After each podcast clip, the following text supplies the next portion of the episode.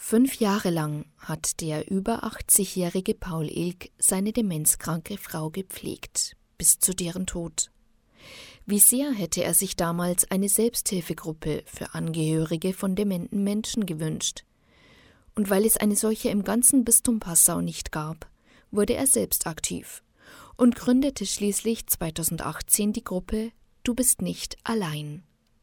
Die Teilnehmer, die sagen, zunächst einmal ist es sehr wichtig, überhaupt miteinander sprechen zu können, gleich Betroffene zu finden, die dann erzählen, wie es ihnen denn geht.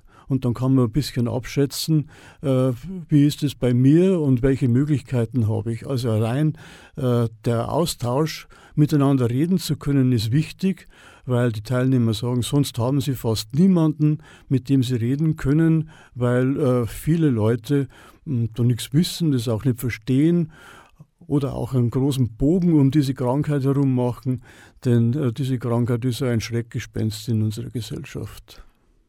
Und obwohl immer mehr Menschen von Demenz betroffen sind, ist das Thema noch nicht so recht in der Gesellschaft angekommen, meint Paul Ilk.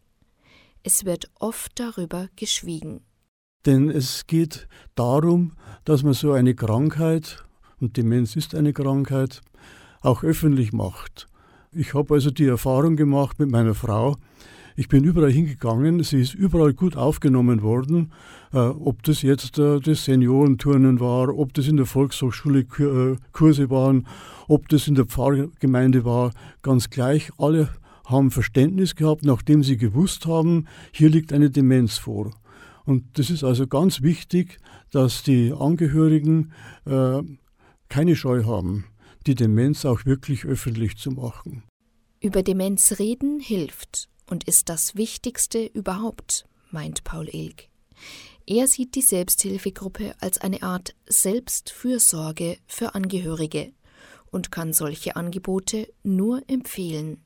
Zunächst einmal möchte ich natürlich auf unsere Selbsthilfegruppe, die den Namen hat Du bist nicht allein, hinweisen, äh, die einmal im Monat zusammenkommt, äh, abwechselnd mit einem Fachvortrag und dann wieder mit Meinungsaustausch. Die meisten Gemeinden haben über die Seniorenstelle Möglichkeiten.